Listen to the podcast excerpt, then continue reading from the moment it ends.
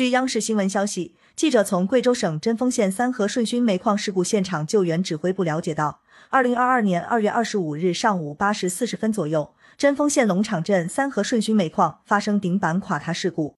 事故发生后，在国家矿山安全监察局的指导下，各方力量全力开展救援。三月六日十二时，救援工作结束。